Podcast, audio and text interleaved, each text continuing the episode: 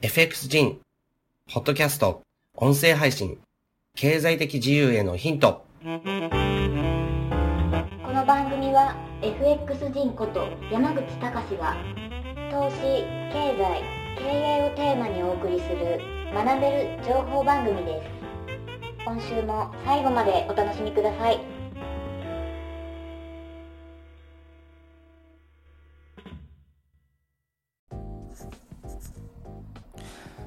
はい、FX 人のポッドキャスト配信です。えー、今日のですね、ポッドキャスト配信はちょっとですね、趣向を変えまして、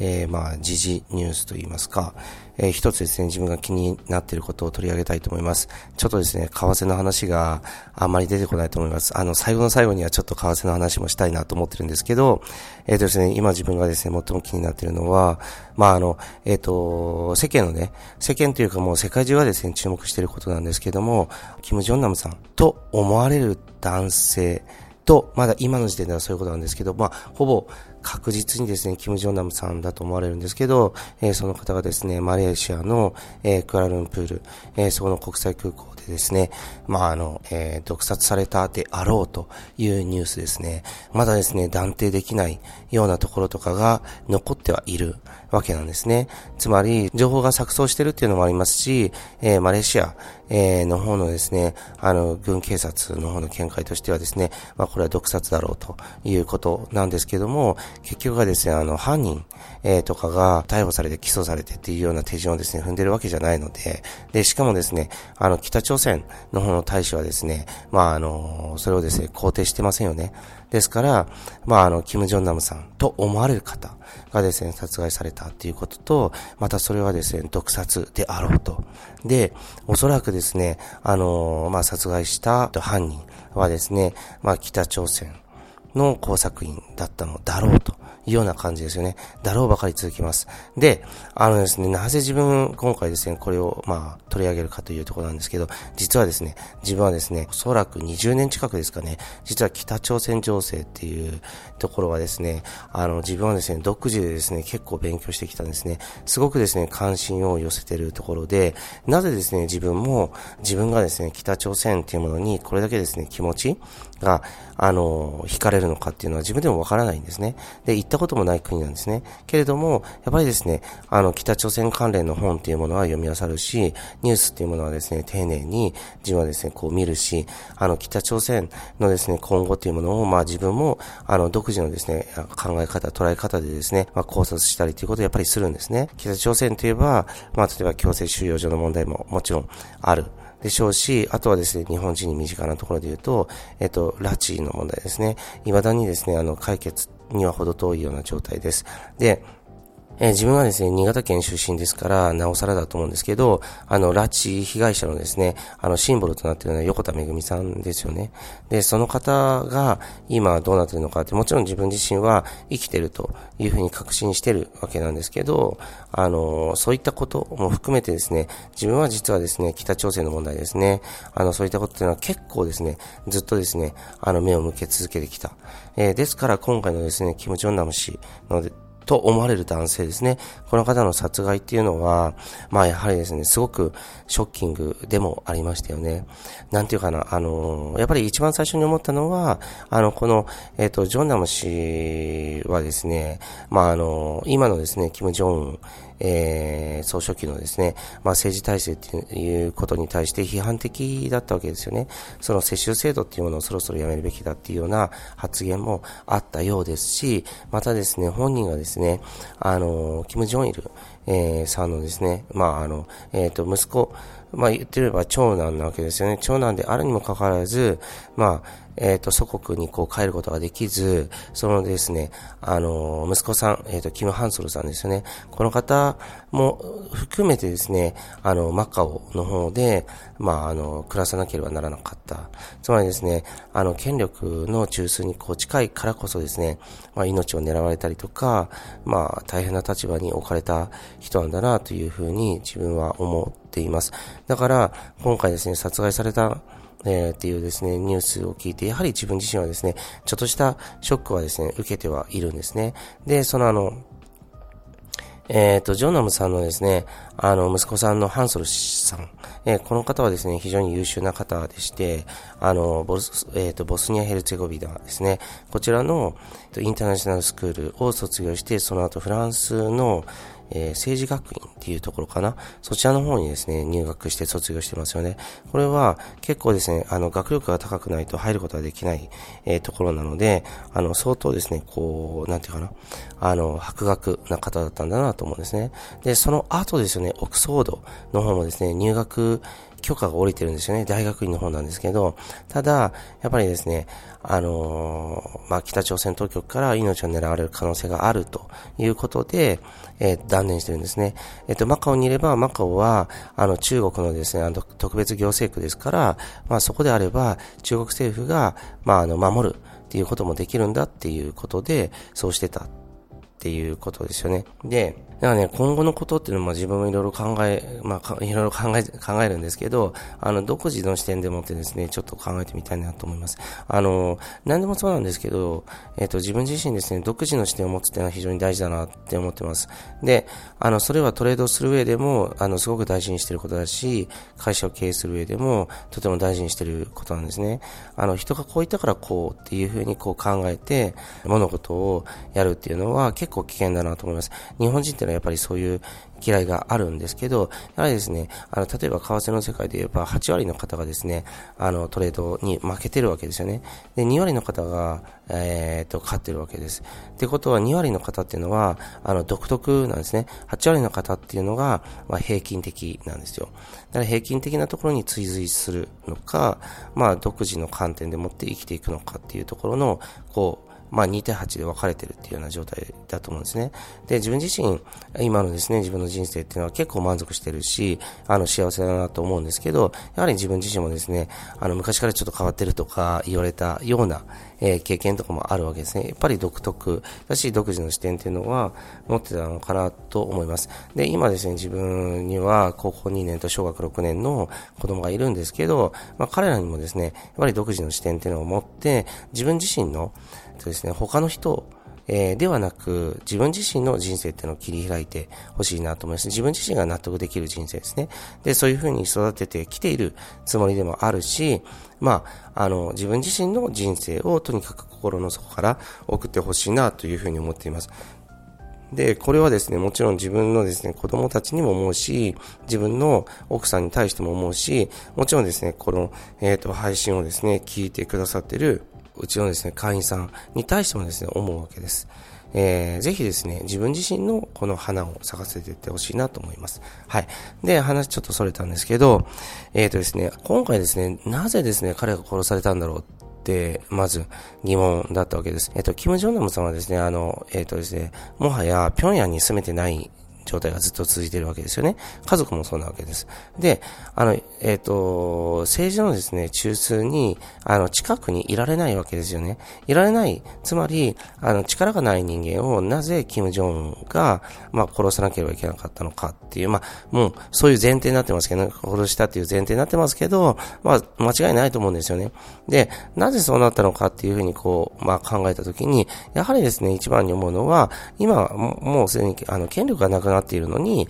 そうなってるっていうのは、僕は、えー、ここに、えー、裏でね、あの、アメリカ、もしくは中国が動いていたのかなっていうふうに思います。で、これはどういうことかというと、結局はですね、あの、えっ、ー、と、キム・ジョンイルの、まあ、正当な後継者、正当というか、まあ今はですね、キム・ジョンウン氏なわけですけど、あの、キム・ジョンナムもですね、あの、正当な秩序を引いてるわけですよね。ですから、まあその、まあ、政党、まあまあ政党ですね。キム・ジョンナム氏をですね、擁立して、今の北朝鮮の体制が、あの、崩壊した後、もしくは崩壊させて、そして、えっ、ー、と、恩恵的な政権を樹立、樹立させる、そういったところをですね、中国か、もしくはアメリカがですね、あの、そういうふうに動いていたのではないかな、というふうに、これは僕の全くの予測です。で、それをですね、あの、キム・ジョンが、えー、っと、敏感に察知して、そうなる前に手を打ったのではないかなっていうふうに僕は思います。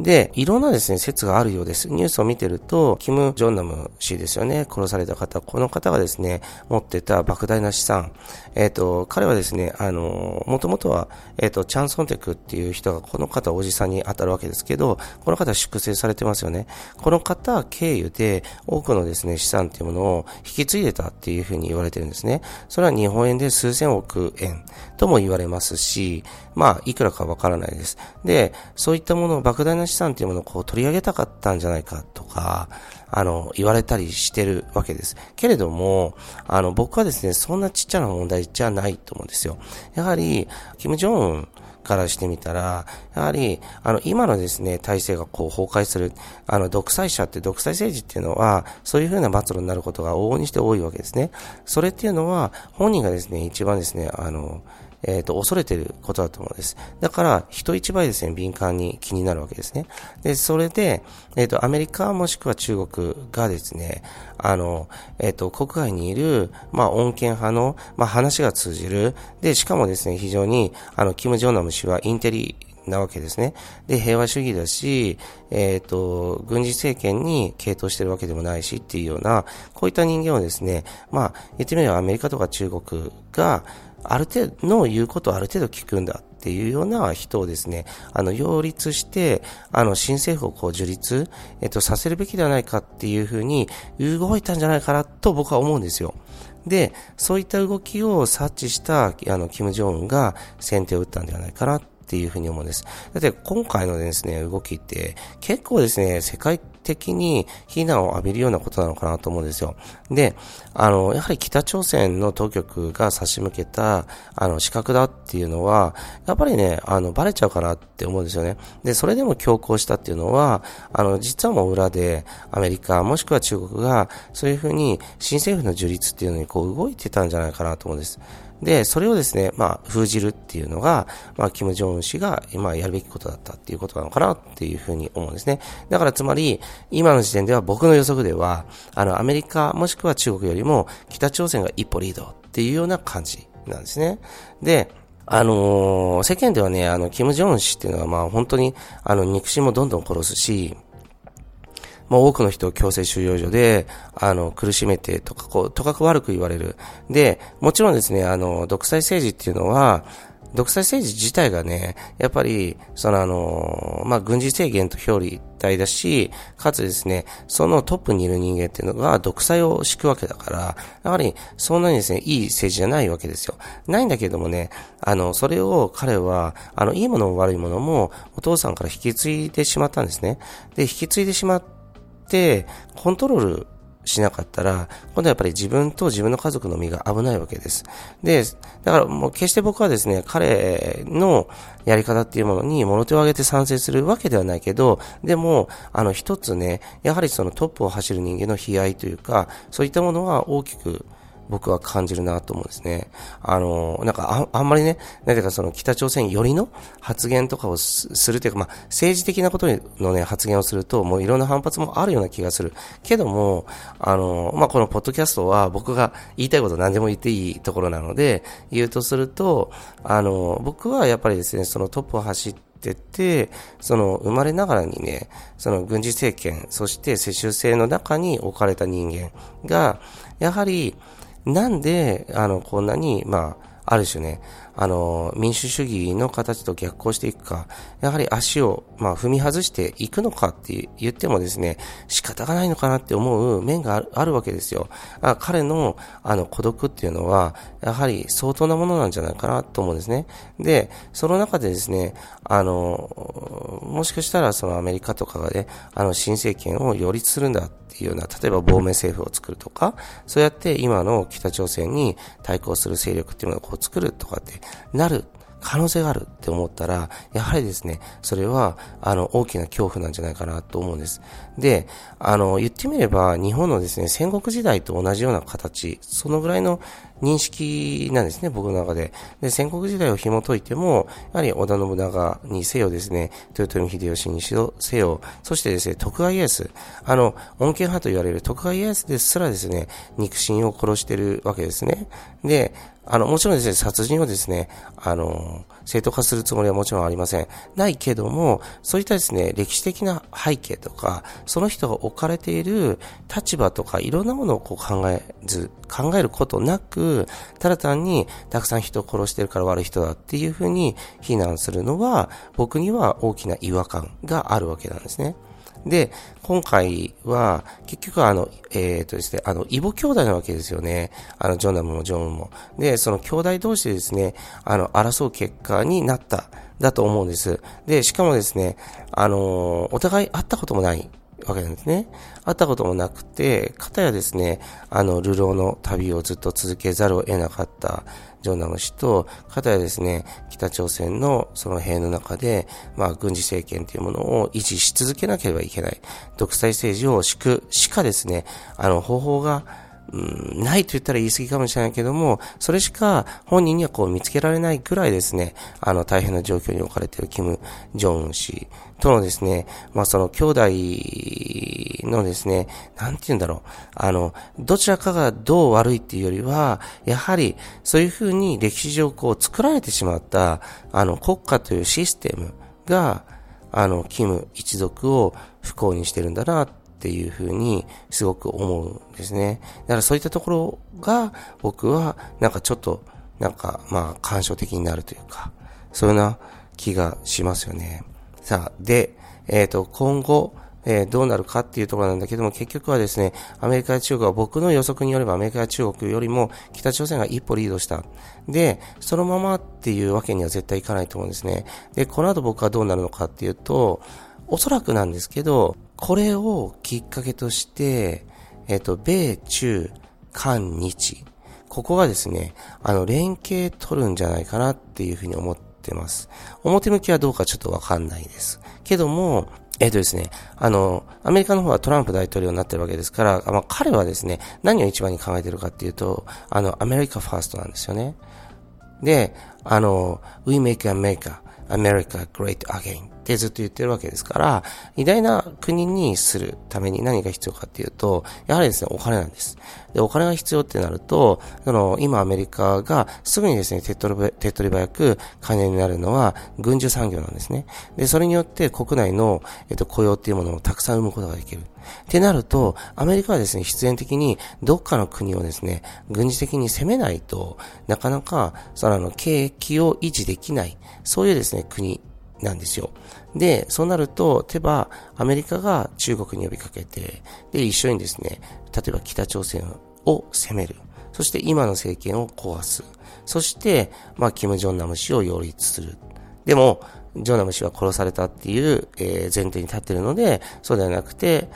うん、わからないですよ。えっ、ー、と、ジョンナム氏の、えっ、ー、と、息子さんのハンソル氏かもしれない。けども、これはわからない。わからない。まあ、ただ、若いからね。まだ彼は21歳とかでしょだからその可能性はないかもしれないけど、誰か別の候補者を立ててっていうような形で、一回ですね、戦争っていうような形を作ってしまう。戦争というか、一方的な空爆になると思うんですけどね。で、あのー、そういったことをして、まあ、これはアメリカにとって一石二鳥なんですよね。北朝鮮というものをこう、えっ、ー、と、倒すことができるし、またアメリカの軍需産業というものをもう一度ですね、復活させるっていうことができるし、また、あの、大陸間弾道ミサイル、えー、北朝鮮が今何回も、えっ、と、開発に挑んで実験を繰り返してますよね。これがアメリカに到達する前にアメリカは絶対叩きたいはずなので、まあ、それができることを、えっ、と、抑止することができる。ていうようなことですね。で、アメリカにとってもいろんなメリットがあるんです。で、もちろん日本にとってもメリットがあります。やはりですね、あの、日本からしたらですね、あの、いつミサイルが発射されるかわからない国がこんな近くあるっていうのは、